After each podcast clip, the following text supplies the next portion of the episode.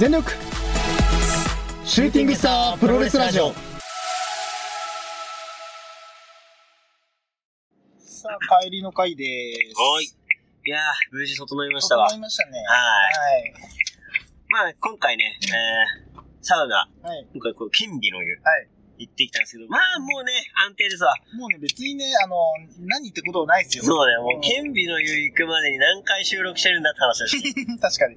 そろそろね、もう、耳馴染みにうん。なってきた。はい。銭湯じゃないですかね。まあ、今回ね、まあ、後半ちょっと話したい話がうんはい。たくさんあるので、うんまあ、サウナ話はまた。はまあまあ、後日で。いはいはい。ではではでは。はいはいはい。まあ、えー、今回後編で撮っていくのは、はい最近見たプロレス。うん。ってことで、うん。うんまあ結構ね、ビッグマッチが続いたんですよ。うん。個人的に見たのは、何が一番、同日だったかな。まずプロレスリングノアでしょ？うん。ノアがあのえー、これどこだったっけ？名古屋いや、じゃあ愛知、愛知、はいドルフィンザリーダーでやってました。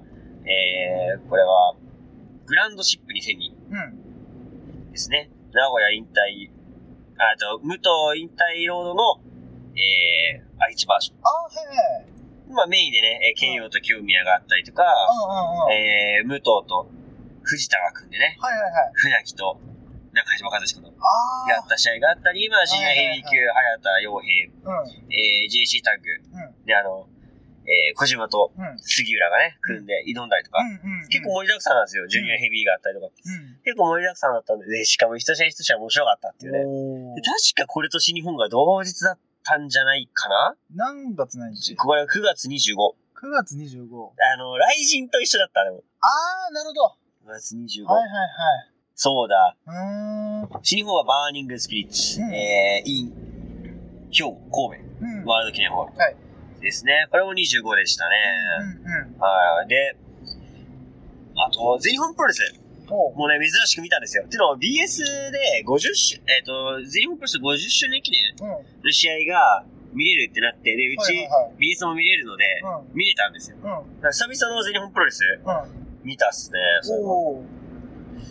全日本もね。あれは何日だったかな？あれはね、結構ね、うん。前だったなメインでね、あのー武道館でやったんだけど、おうおう。清宮と、あーえっと、清宮じゃねえ、えー、宮原、宮原と、えー、っと、あいつなんだっけ、えー、っと、スワマうん。スワマほがタイトルマッチやったのか。うほうほで、スワマがチャンピオンでうん、チャンピオンカーニバル覇者の。えー、宮原が挑んだ。っていう感じだったのかな。うんうん。で、その後翌日もなんか、後楽園ホールでタイトルマッチやったんだよね。で、その、武道館でのさうん、タイトルマッチは、うん。もうね、スワマが結構、もうグイグイ来るのよ。今、ブーズ、ブーズマダーズっていうね、もうあの、老舗ヒールユニットの、まあ、出戻りなんだよね、実はね。昔いたんだよ。で、出戻ってさ、最強のヒールが誕生して、うなんかほんとね、無慈悲な攻撃をするんだよ。え。で、なんかさ、プロレスのゲームとかでさ、もう相手ヘロヘロなのにめちゃくちゃ、あの、得技、食らわしてだ、みたいなちょっといじめっぽい感え。じのさ、スカッシュのためにやるときあるじゃん。もうあんな感じで、バックドロップ6連発とかで、へえ。もうこっからは無理だろ、みたいな。うんうんとこまで行って、もう、うんバックドロップで失神 KO させてやるみたいな。っうん。て感じでやるんだけど、うん。もうね、宮原がもう耐えに耐えて、うん。最終的にはね、あの、両腕クラッチしての、うん。えー、シャットダウンジャーマンかな？うん。で、サーマーからベルト取ったっていうね。この試合も結構面白かったですね。へえ。武道館のやつだ。武道館で、へえ。で全日本のさ、うんあの、特有の、バチッとした空気、うんうんうん。あの、一発一発の重さみたいなさ、うん。ああいう感じもしっかりやったし、うん。今のスワマのさ、この悪さというかさ、うん。でも、何も悪いことしないんだよ。うん。ただ強すぎるがためのさ、あっていう、そういうパターンのやつって最近なかったじゃん。ー。そういうことか。ね、小賢しい悪がさ、うん多かった中さ、うん。この強い悪っていいなと。フォールしないのよ。えバックドロップ KO しに行くんだから。すごいよ。えぐいな。で、最終的にそっからの万力スリーパうんー。で締め落とそうとするんだけど、うんもう耐えるみたいな。でももう、それ普通にしてなかったらスリー取れたんじゃねみたいなのをうんずっと繰り返すのよ。うんうんそれを耐えたっていうのがね、はあさすがプロレスラーだな。うん。なるほどね。攻める方もプロレスラーだなって感じだし、うんうんそれを耐え抜いたね、ところもすごいな。うん。で、そのセミで、ジェイク・リーと、うん。えー、野村直哉。うん今、野村直哉は全日本プロレスいるんだけど、ん結構、こっちもね、バッチリ、バチッとした感じの、うん。はい。えー、ファイトが得意な二人がね、えー、セミでやったわけなんですよ。うん。で、勝者が次のナンバーワンコンテンダーうん。になると。うで、これね、野村直哉がね、十何秒くらい倒しちゃうのよ。ん。え？うんいきなり張り手合戦からバーン始まって、うん得意のスピアからの丸め込みみたいなえ？を野村長がやって、うん。勝ったっていう。えー、すごっ。これもなんかすごい衝撃だったんだけど、うん。で今ちょっとあの、話しながらね、あの、その、翌日の後楽園うん。のハイライト見てんだけど、うん。その野村長にうん。勝ってんだよ。宮原健人。おー。すごいね。宮原強い。あ全日本もなんかね、さ全然なんか見る機会なかったけど、意外と面白いね。いや、面白いのよ。うん。てか、この野村直哉ってやつが、うんすごいいい感じなの。気合入ってる系のさ、うん。結構は、あのー、張り手合戦とか、うんああいうのが得意。結。構バチバチなスタイルがうんうん。得意なんだけど。いや、全日本面白いよ。やっぱり。久々に見るとね、やっぱ良さに気づけるっていうかさ。あで、その大会で、まあ、チャンピオン、ジュニアヘビーのチャンピオンがね、なんせ、あの、4代目タイガーですから。あー、そっか。あ、そっか。む今、向こうでやってんのか。そうそうそうあー、そっか。で、まあ、そのタイトルマッチがあったりだとか、うんあれでやったんだっけな青柳兄弟うん。のジュニアの方うん。が取った。そうそう。っていうのと、私何があったっけなあ、えっ、とね、新人のデビュー戦がうん武道館であって、うん相手が永田裕二っていうね。あー。モドレスリングの出身の人なんだよね。はいうん。あ、なるほどね。あの、スワマの後輩だっつって。ええまあ後輩っつうかね、あの、年上だけど、どうん。こだっけな大学のレスリング部。うーん。なるほどね。そうそうそう。がね、まあデビュー戦があったりとか。うん。あと、あの兄弟なんだったっけななんかすごいね、うんいい感じのね、イケメンの顔濃いね、うん。双子？兄弟？がいるんだけど、うん。が凱旋してきたっていうね、アメリカから。っあていう試合もあってー。日ね。本人？日本人、日本へ人。ーあと、ゲットワイルド復活とかね、あったね。あ、出た。結構俺好きだったんだけどさ、うん。大盛りだっけ？そうそう、大森高尾うん。と、佐山ラブ。うん。で、そやがさ、うん。普通に、あの混合バージョンできててさ、え？そこはちょっと面白かった。え、待って、そう、え、それってさ、うん。あ、そうだよ、今後だよね。そうそうそうえ。それは今混合なんだけどさ、うん。混合でありながらみたいなさ、あ、そういうこと？ゲットワイルド復活みたいな。おー。なんかレア感があってよかった。うんうん。なんかちゃんとなんかさ、あの、別ユニバースとして考えてない感じがいいな。クロスオーバーしてる感じというか。黒そう。うん。あれが良かったね。なんかその辺があれだよ、なんか、あアメコミみたいだね。そうね、ママーベルっぽい。マーベルっぽい。そう結構マーベルはね、プロレスにちょっと近しいところがある。なるほどね、そっか。そうそう。日本だとあんまりさ、じうん同じジャンプの中でもさ、キャラクターが出てきたりとかさ、うん。まああんまないじゃん。まあね。で新日本は新日本の中で試合するみたいな感じじゃん。で、時々マーベルはうん。違う漫画出たりするんだよ。うん。うん。それがなんかさ、プロレスでいうさ、その、乗り込みみたいな感じでさ、タッグ組んでみたりさ、うん戦ってみたりするわけよ。うん結構マーベルはね、プロレスに近しいとこあってね、なるほどね。好きだなあ、そういう見方ができるのか。そうそうそう。そっかそっか。マーベルの魅力はそこだね。うーん。いろんなところのね、掛け合わせて。なるほどね。うん。まずその全日本があって、うん。あとまあ軽くなんだけど、あの、スターダムうん。がね、あのファイブ、ファイブスターもう長らくやってたけど、その決勝が昨日かな？そうか。一昨日か。10月1日？うんうん。にあったと。で、決勝がね、あの、タムとジュリア。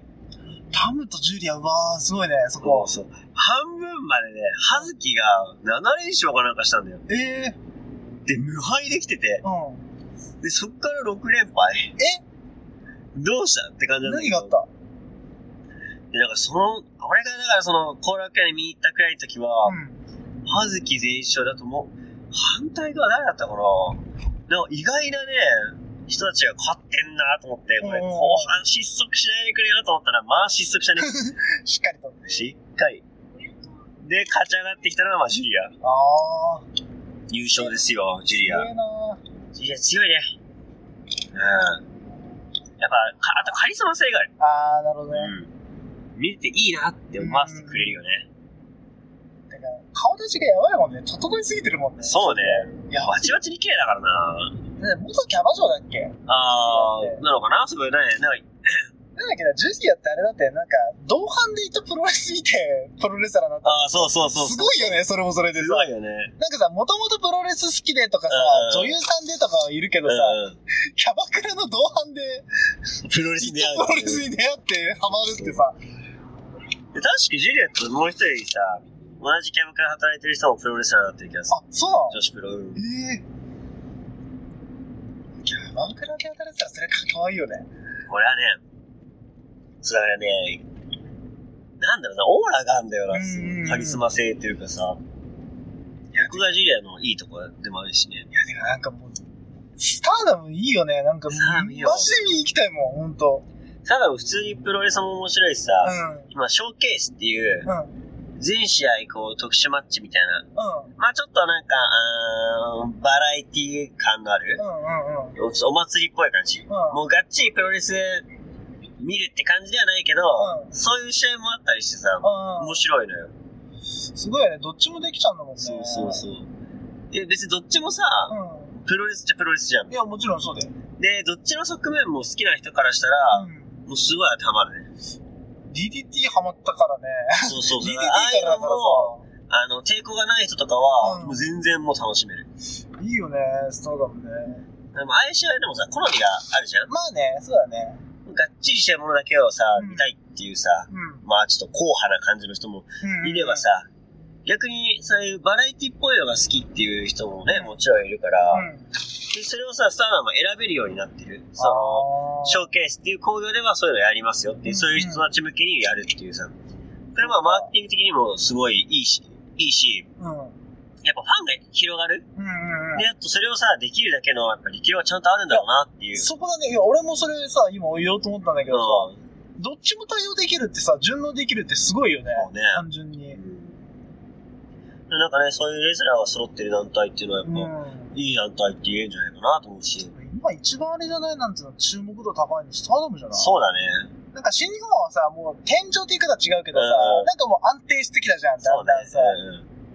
なんか、そういうことすると、なんていうの、こう、ここれから来るんだろうなと思うのは、やっぱスターダムだしさ、うんそうね。なんだろうね、ワクワクするもんね。なんかう、んツイッター、もうほんとさ、申し訳ないんだけど、最近はもうほんとツイッターとインスタでしか、うんプロレス追っかけてないから、もうそこが情報源なのよ、俺からすると。大体、なんていうの、あの、飛び込んでくるのは、うん。うん、スターダムの情報が多いんだよね。俺が単純に見てるだけ、なんつうの、まあ、気気になってるから。見てるんだろうけど、うん。目につくのは多いかもしんないけど。なんかこう、ななんつうんだ、ファイブスターのさ、ああ。のー、バックヤードコメントとかもさ、大体なんか、まあなんかタタムが戦った相手の、あね、なんか、なんつう下着綺麗じゃないけどさ、してるやつとかさ、なんかそういうの見たりとかすると、へえーと思ったりとか、なんだろうね、なんか、普通に素直に見に行きたいなと思うの、やっぱ、うんスワロンは今。あ。ファイブスターグランプリ見て、うんまあちょっと短いなとも思ったんだよ、あの15分。ああ、そうか、試合が。15分か。で普通にがっちりした試合をうん見に行きたいなっていう気持ちもあるから、うんうん。サーダムは行きたいね。だから短い、まあ、体力的なものもあるのかもしれないけど、ああ、そうねなん。か、いい意味でさ、そういう、なんつうの、あのまあ、飽きはしないからね。そうだよね。だ短いのが続いてた方が。そうだよね。だからさ、なんていうのかな、あの普通にこう、長いさ、試合みたいなうんタイトルマッチでもいいし、そういうさ、ハイスピードのさ、戦いみたいんだったらそういうリーグ戦でもいいし、みたいなさ、ね。こう、選択肢として選べるっていうのはさ、飽きさせないよね。うん。なんかさ、そこの部分がさ、リーグ戦もさ、タイトルマッチも変わんねえじゃんってなるよりはさ、そうね。あえてそこをさ、まあ、いい意味でさ、ちょっとこう、物足りな感をさ、物足りなさをさ、なんつうの、感じさせる？あえて。うん。で、タイトルマッチはさ、長くやるとかさ、濃密にやるっていうのはさ、そうね。見せ方としてはうまいと思うよね。いや、スターダムの面白いなと思うのは、んファイブスターグランプリの期間中にタイトルマッチがあったり、ああ、そうなんだ。ショーケースっていうさ、別枠があったりとかさ、だからそれが面白いなと思って、G1 の期間って G1 しかやらんややんないもんね。ん。N1 の時期 N1 しかやらんやん。確かに確かに。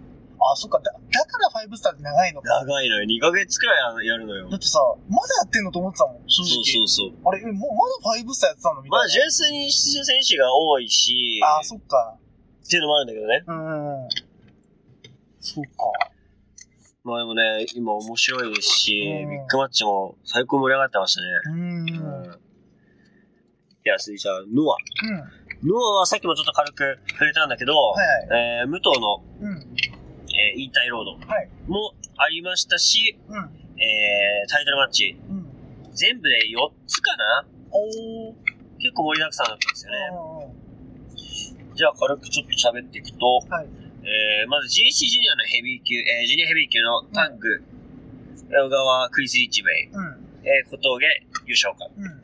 そしてこれ、これ父親と見てたんだよね。はあはあね、見てて、でククリスの下なんだっけ？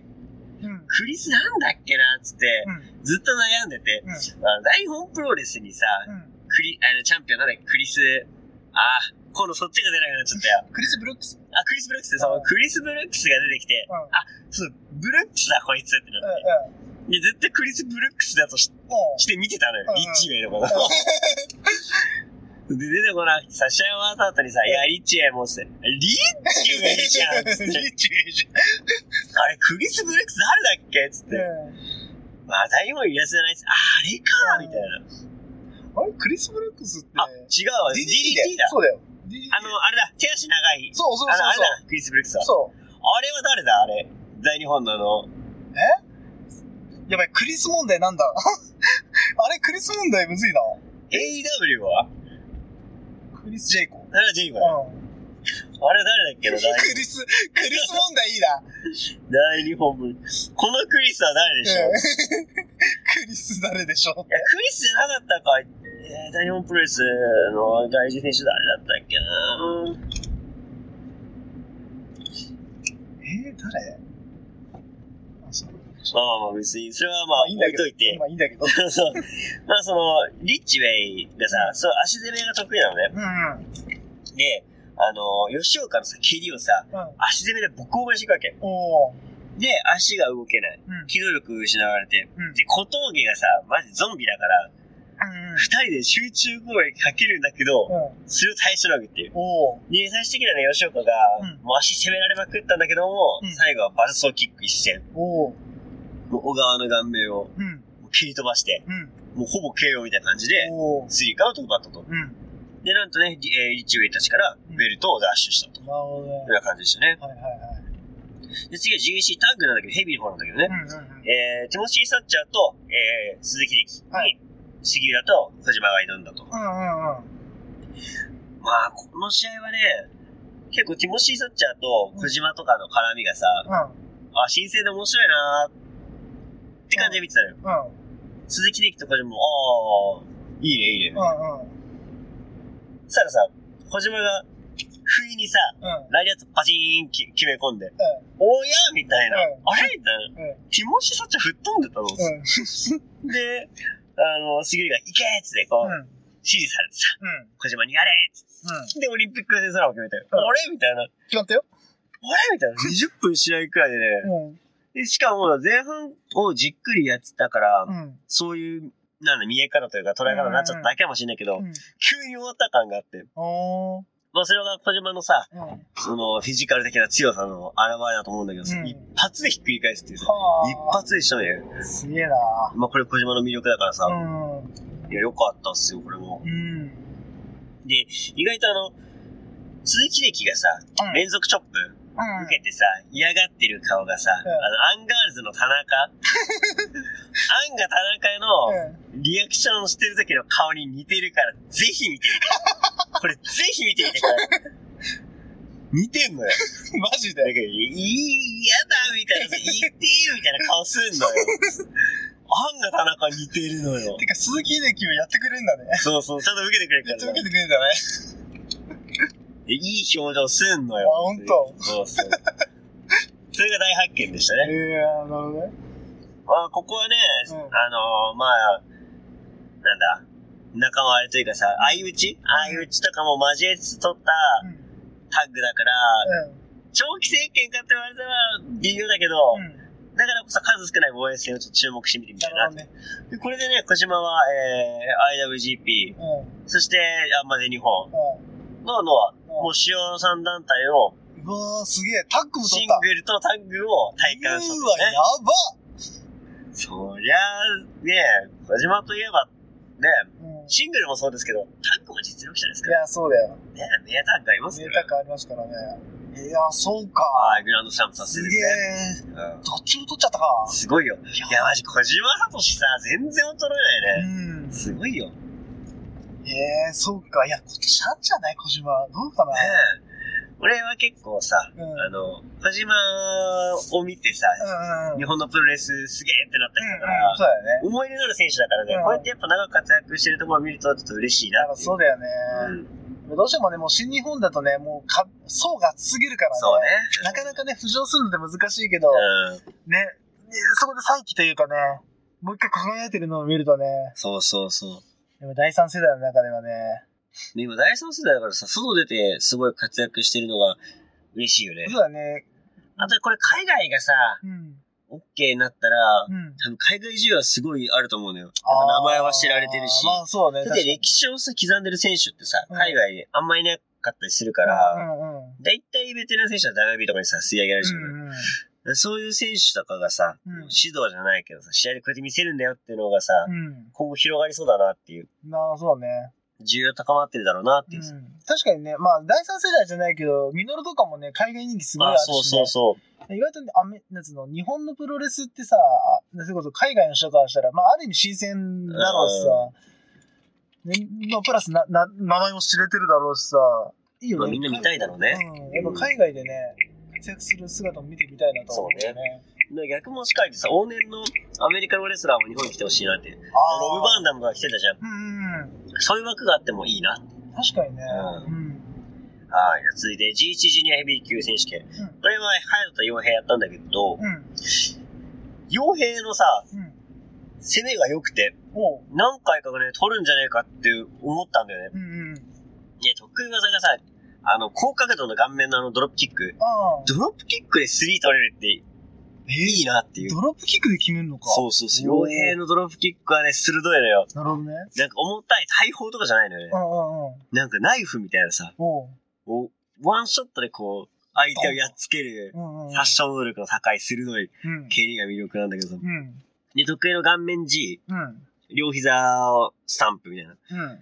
もう全種類出したんじゃないかなってくらいなるほどね。出して、うん。で、早田もね、結構技決めるのよ。うん。ムーンサルト決めたりとか、あの、えー、持ち上げての DDT 決めたりとか、うん。それでも決まんなくて、うん。最終的にヘリックうん。を、ね、ピシャッというタイミングで入れたんだよね。うん。入れたけど、うん。あんまりこのヘリックの刺さってる感がなくてさ。俺最初一回避けたと思ったのよ。うんくるって回転して。したらそのままスリー取られちゃって、うあ、これは食らってたんだって。ん。で、それくらいの感じで決まっちゃったから、うん。最後はなんか締まりきらなかったけど、んそれまでの攻防はすごい熱かったね。面面白かったです。なるほどね。はい。で、えー、セミ、うん。武藤敬司、えー、藤田、うん。バーサス、船木、中島。うん。結構さ、うん。船木と中島がさ、バッチリ武藤を蹴るっていうね。おやっぱ容赦ないのいいね。いいね。で、結構中島もさ、うん。そういうところはさ、まあ、厳しいっつうかさ、うん誰相手でもがっつりあるじゃない、まあそうだね。武藤多分さ、そういうタイプ嫌いなのよ。うん。すぐ藤田がある。で、やっぱ藤田ちゃんとそこを対処するのがさ、やっぱベテランだけどやっぱり気量あるんだろうなっていう。うん。すごいね。まああとはここでね、えー中島が、うんえースペースローニングエルボーうん。からのフェイスクラッシャーっていうね、おう。ローネの無刀ムーブをおバッチリ決めてね、う。わあ、すごい。これは、どうなの？中島が継承していくっていうのか、うん中島のこの、ちょっ挑発というかね。そうそうそうなんかね、どっかと、ねよ。くやるじゃん、うんうんうんああいう感じで出しただけなのかはわかんないけど、う今後出してきたら面白いんじゃねえかなっていうさ。ん。なるほどね。なんか、そうやって武藤がね、こう、生み出してきたムーブとかさ、うん技を、いろんな選手がね、なんか一人がさ、担いじゃうとさ、ね結構大変じゃん、もう。ね、武藤ってさ、でかい一つの看板だからさ、いろんな選手がさ、武藤がやった技をさ、一つ一つうんそうね。継承していくってなると、なんか、いいよね、面白いよね、うんそうなると。昔ね、ドラゲーで、うん。あのー吉野マストっていう選手がいて、うん。で、引退することになったのよ。うん。スピードスターって言われてさ。うん。まあ、ドラゴンゲートの中ではベテランの選手なんだけど、うん。その選手がさ、引退するときに代表的な技がいっぱいあるのよ。うん。それを、あの、分割して新人にあげてたね。トルベジーノとか、うんソルナシエテとかね、うんうんいろんな代名詞の技があるんだけど、うん。それを全部ね、あの、いろんな選手に渡してて、これなんか。分譲もありだな。うん、分譲いいよね。で無糖クラスになったら分譲もいいんじゃねえかなっていう。分譲いいと思うよ。だって欲しい選手いっぱいいるでしょ。そうそうそう。正直。で、そこスペースローリングエルボーもうん。いいんじゃねえかなと思って。うん。ね。だって意外とさ、武藤とさ、藤田がさ、バッチリこう相性良くて、タッグとしても普通に面白かったんだよね。あ、なるほどね。そうそう。意外と似てるところもあんのかなってあさそういうことか。そう、交わらなかっただけで。うんやっ。ぱイズムは一緒だから、そうだよね。まあそういう、ところがね。そうだよね。もともと出は同じだからね。そうそう。うっていうのがあるのかもね。ん。なるこれね、すごい面白かったです。異質だし、ど。うん。今しか見れないってこのスペシャル感が何より良かった。あそうか、そうか。うんそれだけでこうテンション上がるなっていうね。うん。はい。で、まあ、武藤刑事がシャイニングウィザードでね、誰が取られるんだろうなと思ったけど、うんまあ中島が取られましたね。ああ、まあ、ね。だから、結構船木がさ、うん。武藤から取りそうで、もドキドキしてたんだけどさ、そんなことはあんまなかったですね。なるほどねはい。ちゃんと武藤がう、うん。決めてくれました。決め出したか。はい。はい、それではね、じゃあ GC のメインイベント、はい。えーヘビー級選手権ですね。うん。剣王対清宮だったんだけど、うん。これ試合始まる前さ、うん。剣王が、うん。なんでおめえ武藤、あのープロレスラーポーズしねえんだっつって、お前恥ずかしいんだろっつって、そんなやつはこう、継承すんなみたいな感じで言ったの。で、清宮さんそうやって言われてんだけど、うん。うん。そこに対して言及しなかったのよ、ずっと。なんか違う言葉で返したりとか。うんうん別に、マジであれだったらさ、別に、別に恥ずかしくないですみたいな。うん例えばさ、武藤 KJ の、うん。それは経緯として使ってないんです。うん。とかさ、うん。うん。いろいろ言えるわけじゃん。うん。で、すごいさ、たぶらかすからさ、うん。えみたいな。マジで恥ずかしくてやってないのかなみたいな。うん。うん。思っちゃうわけ。うん。まあ絶対そうじゃないんだけど、とか思いつつ。うん。で、まああの、清宮もさ、自分のオリジナルを混ぜ、交えたうん。無糖ムーブをさ、最近は出すようになってて。うん。うん。で、まあこれ N1 もさ、それで、えー優勝を決めたわけじゃないですか。うん。で、兼用戦になってさ、うん。やっぱその、えードラゴンスクーとさ、うん。えー、あれはなんだっけな。剣王もね、同じようなね、スクリュー技があるのよ。うん。マンダラなんとかみたいな。うん。で、それをやったりとかさ、結構、陰と陽みたいな感じでさ、うん。そこの組み合わせが面白かったのと、うん。剣王のやっぱ蹴りにさ、すごい相性がいいから、うん。膝攻め、足音がすごい効いてて、ああ。よかったね。その流れというか、うん。うん。そういう組み立てがすごい面白かった。うん。で、最終的に清宮がシャイニングウィザー決めて、うん。スリー取れなかったのよ。うん。そしたらさ、気合い入れてさ、うんラブポーズ。してからのシャイニングだと、うんあの自分のさ、あのフィニッシュに使ってるあの変形って言われるんだけどさ、うん。あの、まあ、原型に近い、あの、うん頭を掴んでシャイニングだとする、うん。うん。あれでね、剣王から取りましたね。おお、やっぱそれがあれなのかね、今後の必殺技というか、そうだねフィニッシュになるんだろうね。一応自分なりのアレンジというか、っていう意味を込めてやってるんじゃないかな。なるほどね。うんうん確かにあっちの方が威力はありそうだし、まあね。武藤よりも綺麗にね、入るんだよね。うん。なんか、昔のその武藤がやってるやつでさ、うん。なんかガチャガチャ感あって。そう、あとなんかもう一目にいってる感、うん。ただ強いだけみたいなさ、技が、の感じだったけど、うキュービアのはなんかそこは使いこなしてる感じがあって、ね。ちゃんと華麗になんかさ、うんシャイニングウィザードの輝かしいこの派手なうん。動きも継承しつつ、うん。威力もさ、ただなんか膝の側面ポチンみたいな感じではなくて、うんしっかり当てるっていうなさ、ね。うん、よかったんじゃないかな。うんうんまあって感じで、まあ、ノアもありましたとう。ん。うん。で、新日本がうん。大会あったんだけど、うんさらにね、えー、来週うん。末、10日10日だね。うん。にもね、えー両国大会があるっていう、新日本はちょっとあの、頻度多めに、うん。あれだね、大会やってるね。そっか。一応この、えー、バーニングスピリッツうん。の、まあ、主要カードとしては、うん。えー、ジュニアタッグうん。とネバうん。ーで US。うん。この3つがあるんですよ。うん。うん。まあ、ジュニアタッグはね、えー、ザ・69だっけ？うん。が、エンパイアに挑んだわけなんだけど、うんやっぱ69代は取られてる。ああ、そっか。そこの恨み的な部分で言ったんだけど、うでやっぱさ、ベルト取られた後も、ん。うん。ぱ69、うん。コンビネーションいいなっていうか、今の。方がよりいいんじゃないかって思ってて、うんうんこれワンチャンあるんじゃねえかなっていう。うん。うん。69代からの呪縛に解けたうん。69も面白いんじゃないかなと思ったんだけど、うん。乾杯だったね。あ、ほんと。いや、アキラ TJP、特に TJP なんだけど、うん。やっぱすごいな、あの人。おー。ああ。スキルが高いっていうか、やっぱいろんなところで切り抜けてきた、サバイブしてきた選手って、ああ、そ。そこあるよなっていうう。ん。誰と組んでも面白いし試合するし、うん。外れなかったね。これすんごい面白かった、これ。なるほどね。いや、いい試合でしたよ。うん。最終的にはね、ザ・リーニングタワーってあの、えー、担いだ状態うん。からのカッタうん。ーを決めるってことでね。うん。これもなんか、決まったら最後感あっていいね。ああ。ダブルインパクト的な形で決めるんだけど、なるほど。いいっすね。エンパイア今面白いよ。エンパイアか、やっぱり。来てるよ。来てるね。まあ、ここね、えーメインの、うん。メインに繋げるために、うん。えー、ゼカヒでも勝ちたかったんじゃないかな。ああ、そっあーエンか。パイアね。うん。うんまあ、ここで勝ちましたと。はい防衛。はい。そして、えーセミがネバうん。ー。ネバーはね、えー、棚橋とカール・アンダーソンがやったわけなんだけど、あ、そっか。うん。もう昔この二人のさ、うん超面白い試合があったからさ、ああ。その、やっぱ、あれで考えるとさ、うん。動きちょっと取ったなっていう感じでさあ、ーちょっと半分ノスタルジックな感じでさ試合を見てしまって。うんうんうん。それはまあ俺のねう、ん。自己責任なんだけど、うん。なんかそのね、ノスタルジックさがね、うん。解けずに、うん。なんか思い出の試合をさ、うん。こう振り返ってるような感じ。うん。うん。最終的にはね、ガンスタン、うん。えー、なんだっけ、ツイストオブシャウトのカウンタうんーでシュッと入った瞬間にうん、スパッとね、こう、おー合わせて決めて、なるほど。で、がっつりドーンじゃなかったから、うんあ、これ決まりそう？あ、決まったやん。だなー、だなーってなった。うん、見てて。反ノスタルジックな試合でしたね。ハンスタジック。うん。いや、でももうね、あそこ10年ぐらい経ってますからね。もそうそうそうそうそう10年以上経ってるからね。もう懐かしくなっちゃったのかっていう。はいうん。でもその後、ヒクレオがはい。出てきて、うん。えー、ああ、そっか。あれだね。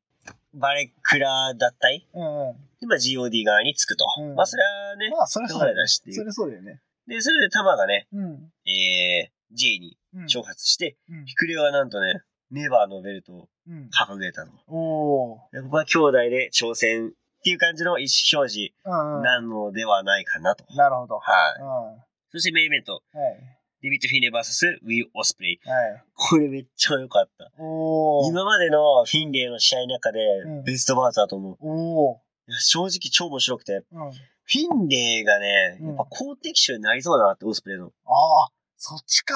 エース外国人が二人並んでいるっていうのが、うん今面白いなっていう。うんまあちょっとヒール的なさ、オスプレイとさ、はい。で、ベビーフェイスのうん。フィンレイがいるっていう。うんうん。この状況がまず面白いなっていうう。んうんうん。エース外人対決、これ何度かありそうだなっていうか、何回も見たいなって思わせるような試合だったね。そこの二人なのか。そっちだったか。そっか。いや、ずっと俺はさ、オスプレイと J だと思ってたから、でしょ？うんライバル対決って、ライバル関係で、そっちじゃなかったか。そうなのよ。そっか。フフィンレイだったか。フィンレイもさ、オスプレイに対しての劣等感をすごい感じて、うんうんオスプレイが日本に来た年にうんフィンレイも来たのかな、あー、で、フィンレイは0勝。うん。オスプレイは優勝みたいなで、そこからタイトルが取れないフィンレイ。ー。うん。着々とリーダーとして成長するオスプレイ。みたいなところの、あこの感じとかもさう、んすごいいいわけよ。ーなるほどね。試合もさ、うんフィンレイはどっちかっていうとチャレンジャー気質でさ、うん何クソって感じで行くし、うオスプレイもちょっと強気な感じでさ、ん。うん。相手に攻めに行ったりとか、うんうんうん。いつもそんなきつくヒドゥンブレード入れてるみたいなさ、うん。感じで入れたりとかさ。うん。あと今回あの、ストームブリーカーに入れず、うん。そのままこう、垂れを、倒れ込む感じで、うん。ペティグリうん。ーを出して、そっからの顔面ヒドゥン。あのコンボえぐいなっていう。ほー、きついな、それは。まあ、今回だからこのね、うんそこしのげば、フィンレイ勝ったんじゃねえかなっていう。それこそ何回も取るチャンスあったし、うんうんうん。雰囲気的にはね、フィンレイがちょっと上回ってるようにも見えた。なるほど。らフィンレイにとっては大きな成長のね、うん一戦だったんじゃないかなっていう。うんうんうん。いや、よかったっす、本当に。なるほどね。今回いろんなビッグマッチのメインあったけど、うん。どれがみんなは面白いって感じたかなっていう。あー。やっぱどれもタイプ違うから、そっかそっかそっか。まあ好みによると思うし、いうん。やこれ聞いてる人たちはどれが面白いって思うんだろうな。うんなん。かシンプルに気になるような。なるほどね。どれも全部面白いんだけど、うん違うタイプでさ、うん。いいなってなるほど。はいい。いですね。じゃあ、そのところかなそうだね。うん。まあまた、えー、来週の10月10日はい。もね、もちろん見たいなと思ってますし、ちょっと予想する、ちょっとだけ予想するか。じゃあ、タイトルマッチだけ予想しようか。そうだね。うん。タイトルマッチっつっても、あれか。えっ、と、あれ誰だったっけ？えっ、と、J 対、うん。誰だっけ？あれ ?J 対誰だっけ？あれでしょ？タマでしょ？あ、そうか、タマか。そうそうあそう。あ。えー、スケジュール予定。J 対タマと、あとあれか、決まってたのが、スペシャルシングルマッチで岡田対ジョナがやるとか。ああ、そうだね。あとなんだろうな。なんだっけ？なんかあったよね。え、でも。もう決まってますよ。決まってる？そと、串田と石森の、ああ、シングルじゃん。あれこれはね、スペシャルシングルマッチ。タッグでは、あの、タイトルマッチではない。タイトルマッチじゃないんだよね。んそうそう。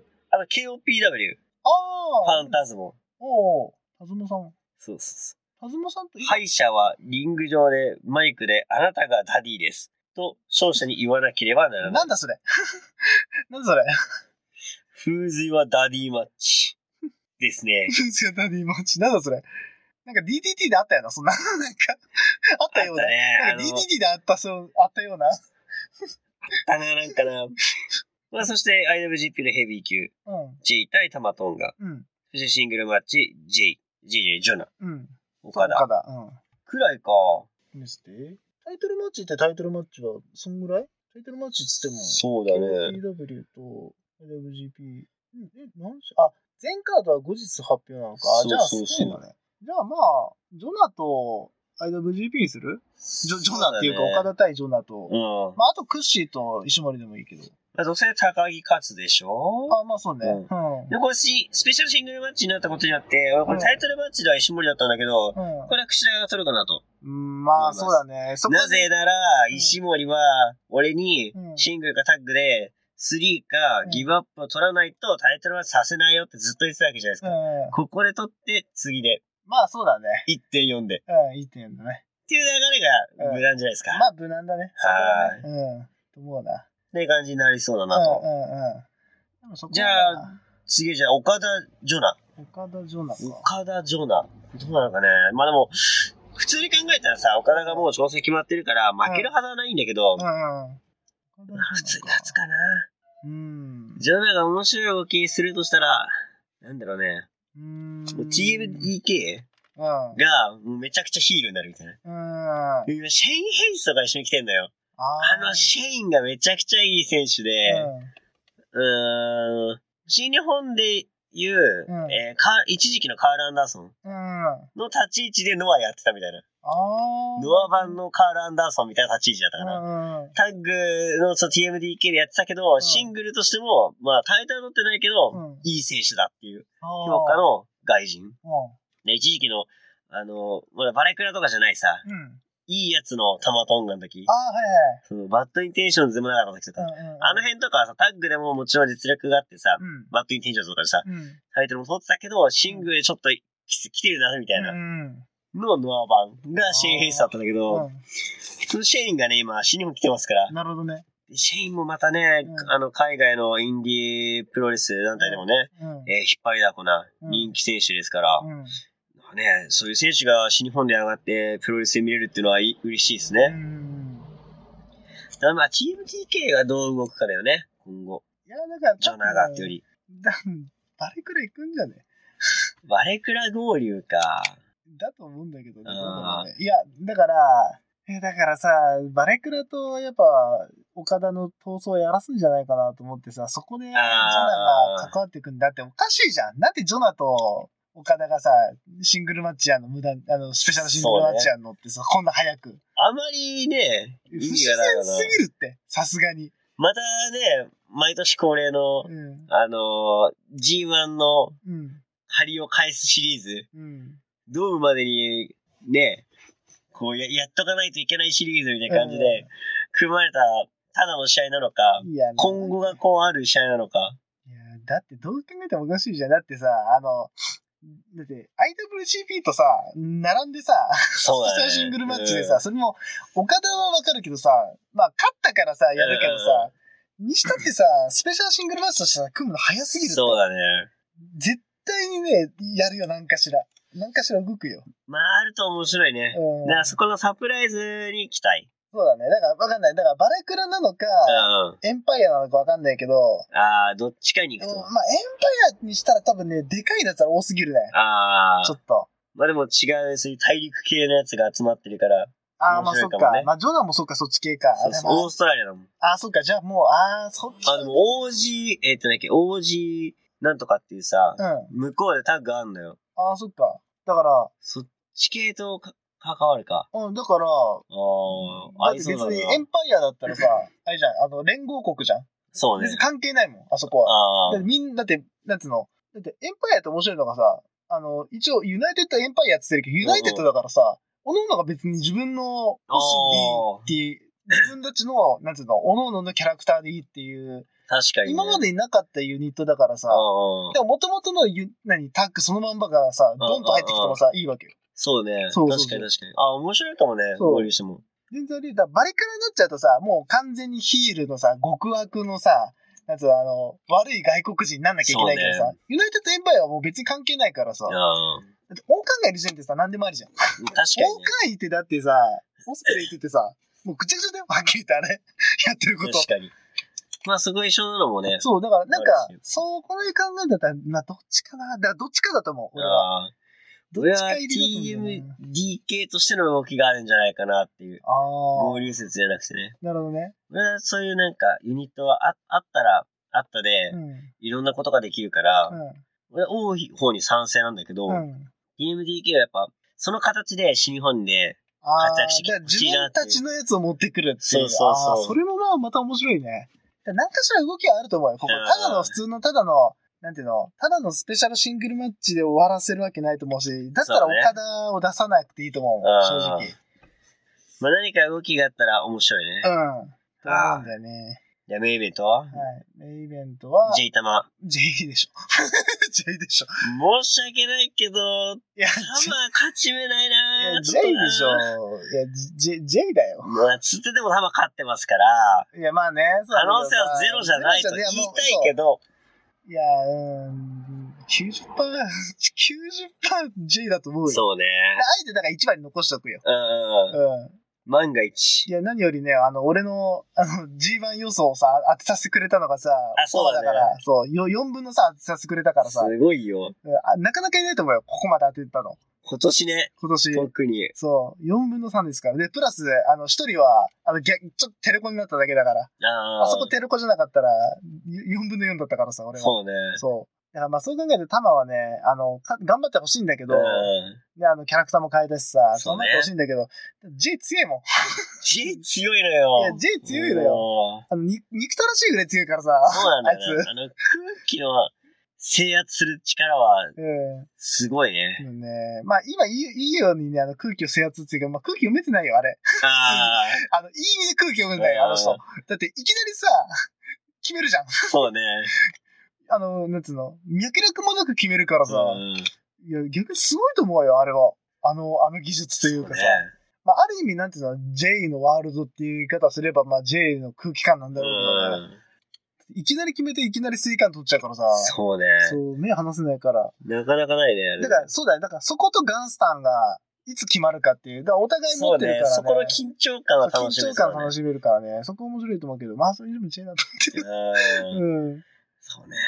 残念だけど。だから今、いろんな選手のさ、タイプの選手が活躍しててさ、うん。J とまたオスプレイはさ、違うからね。タイプが違うのが面白いよなだから J はさ、速攻型というかさ、もういきなり決めるけどさ、うん。オスプレイは確かに見せるじゃん。なんつうの？見せつけるというかさ、そうね。そこまで持っていく布石をちゃんと持ってるからさ、なんかそこがまた絡んでも面白いいやなと思うんだけど。J はでもね、そういうのもできるからね。あ、そっちもできる？だって、もともとあの、そっか。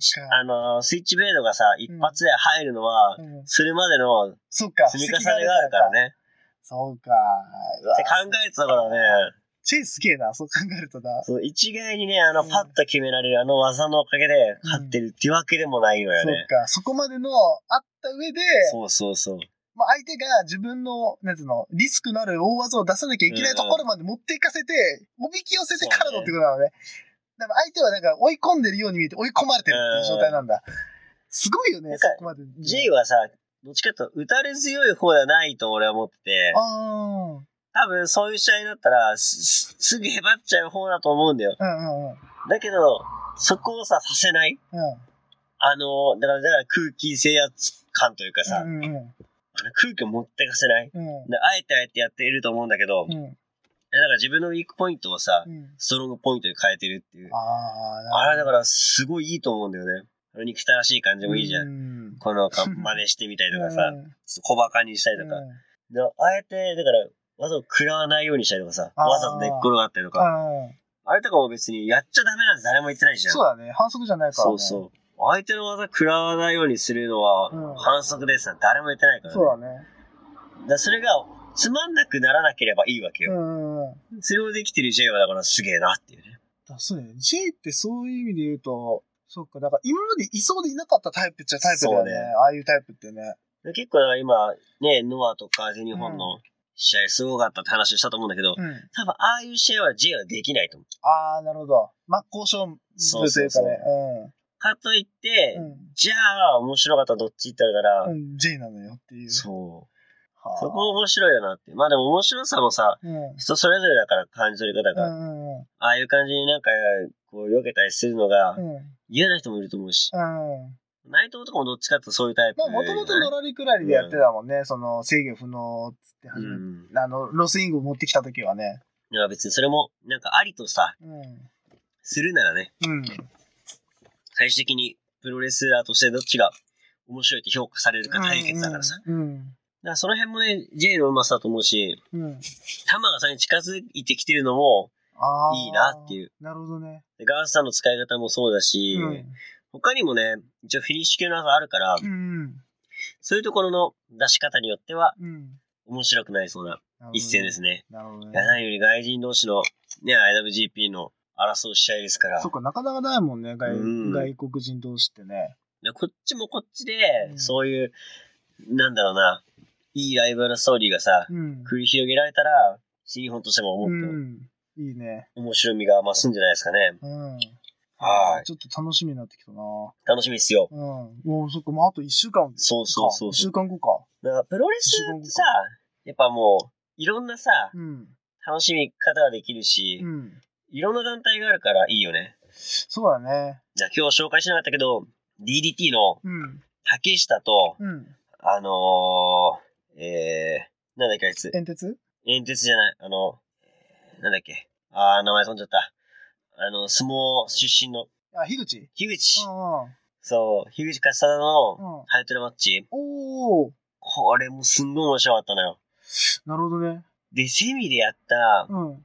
外国人とう、ん。えー、う上野うん。の試合も良かった。おーで、あの外人の選手、俺も前から気になってた選手で、うん。試合見たいなと思いつつ、うん。ディグるのめんどくさくて、うん。ディグってなかった選手うんが日本に来て、うわやべえみたいな。海外インディーファンの気持ち分かってると思って。うん。そしたら、父がさ、うん。あの選手どっかで名前聞いたことあるなと思ったらさ、藤子村さん紹介してたよね、つって。えああ、そういえば、つって。うん。あの、高木さん四郎さんとね、やってた時があって、その時に言ってたのぜひ日本に連れてきてください、つって。ええ叶ってるやんすげえ。いやー、ほんとでもね、見たかった選手がね、DDT 上がってて、うん。びっくりした。ビジュアルポスター見て、うん。あ、こいつ日本来るんだ、みたいな。うん。うん。もなるほどね。う、いや、ありがたいですね、そうやってね。うん。ちゃんとファンの気持ちもうん。こう組んでくれる大社長。さすがですね、大社長さすがっ。すよ。いや、面白かったね。うん。まあ、あとちょっと最後にするんだけど、はい。あの、まあ、プロレス界でね、大きなニュースうん。といえば、もうなんといっても、10月1日にね、うん。アントニー猪木がうん。亡くなってしまったと。はい。まあもう、ね、病気、難病だったんだよね。そうそうそう。4年ぐらいね、闘病されてたっていうね、感じだったもんね。で、なんか YouTube とかでもさ、うんほんと衰弱しきった細い、ね、姿で、なんとか喋れてるみたいな。うん。今年の24時間テレビにもなんか出てた出たんだっけね、な？んか。ううんん。うん。言ってたけど、うん。まあね、日本を代表するというかもう、そうしたと言ってもね、過言じゃないし、まあ、そうだね。何よりね、今話してきた新日本プロレス、うん。作ったのはアントニオ猪木だし。そうね。で、50周年のさ、うん。この新日本のタイミング？ああ、そうか。そうね。で、岡田がこうさ、うん。猪木の名前出したりとかう、ん。対談があったりとかさ、うん。そういうのもあったからさ、うんこう、やっぱりし自然とうん。猪木に対しても、この注目度が上がってる中で、うん。まあ上がってる中ってあれだけどさ、うん。まあ、亡くなってしまったと。うん。まあ今回ばっかりはね、病気だし、うん。何かこう、事故で亡くなったわけでもないから、うん。本当お疲れ様でしたって感じでね。ううんん。あとやっぱさ、あの、未だにプロレスラーって誰って言ったらさ、猪木っていうくらい、まあ、そうなんだよね。一般的な知名度もあってさ、うん。その日、あの、どうだったんだけど、仕事で、うん。職場の人にも言われたもんね、やっぱ。ああ、なるほどね。ね、猪木亡くなっちゃったね、つって。うん。まあ、それくらいね、知名度のあるスターですよ、本当に。でよ、ね、我々は世代でもないし、うん。試合を何試合見たかって言ったら、そんな多くは見てないと思うんだよ。いや、そうね。ちゃんと、ちゃんと試合見たことはないかもね。正直。そうそうそうう。ん。だから直接ね、どうこうっていうのはないんだけど、やっぱ、レジェンド。うん。もう、なんだ、歴史上の人物みたいなさ、そうね。人だったから、うん。日本のね、今のプロレスを作った一歩目、うん。まさに一歩目の人だし、うん。まあ、もう敬意はね、うん表したいなっていうそうね。感じですよね。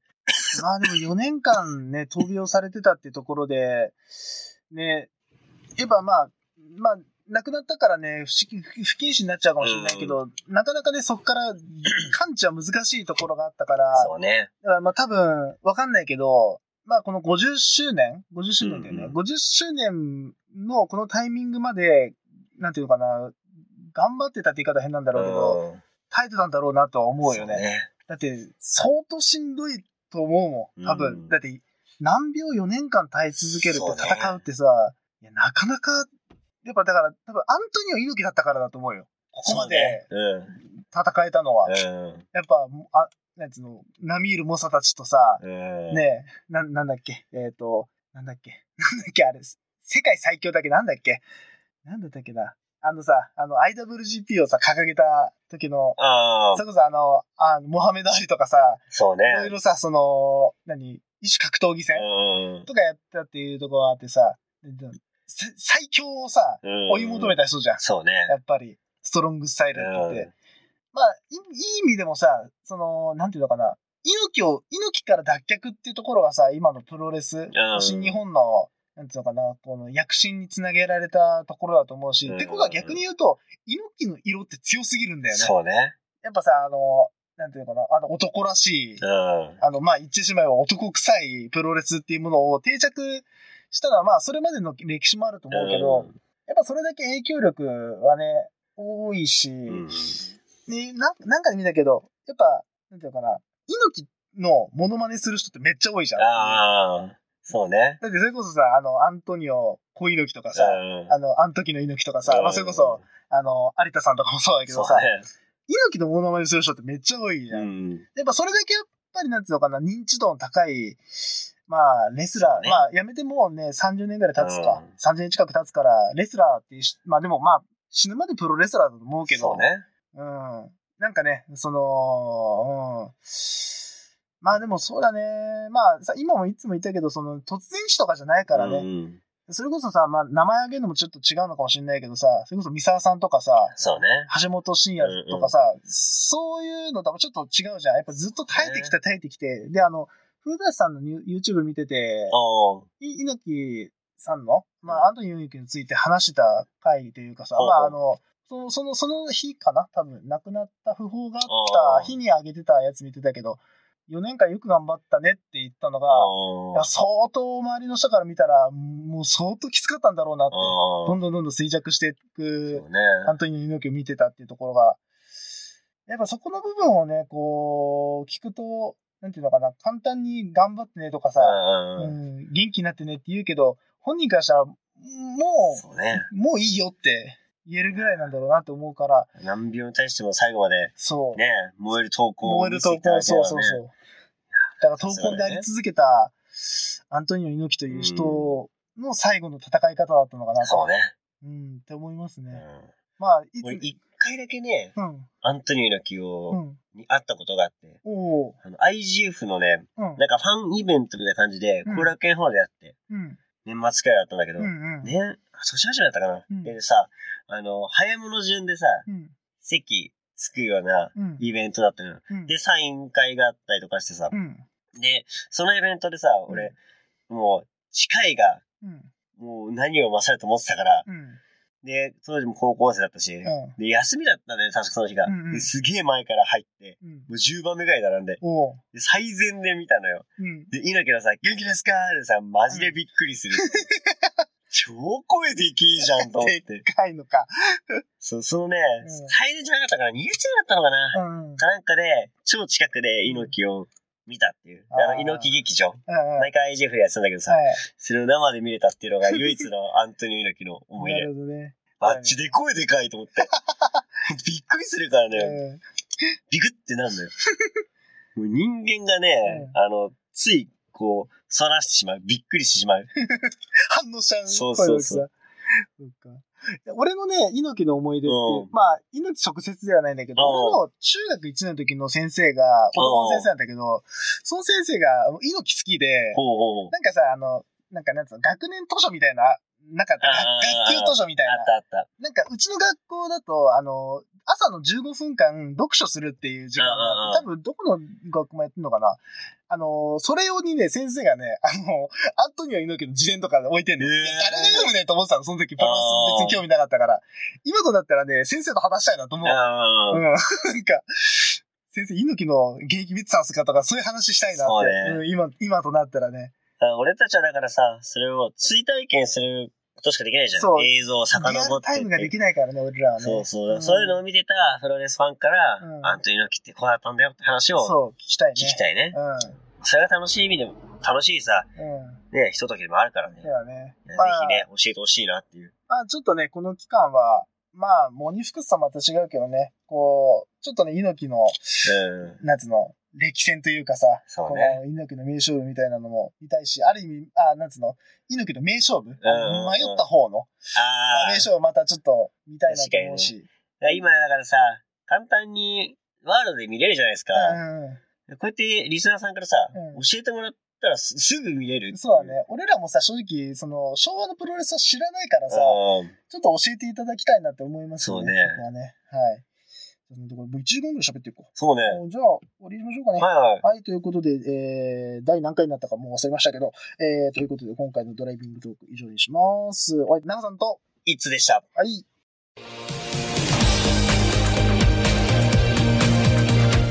全力シューティングスタープロレスラジオ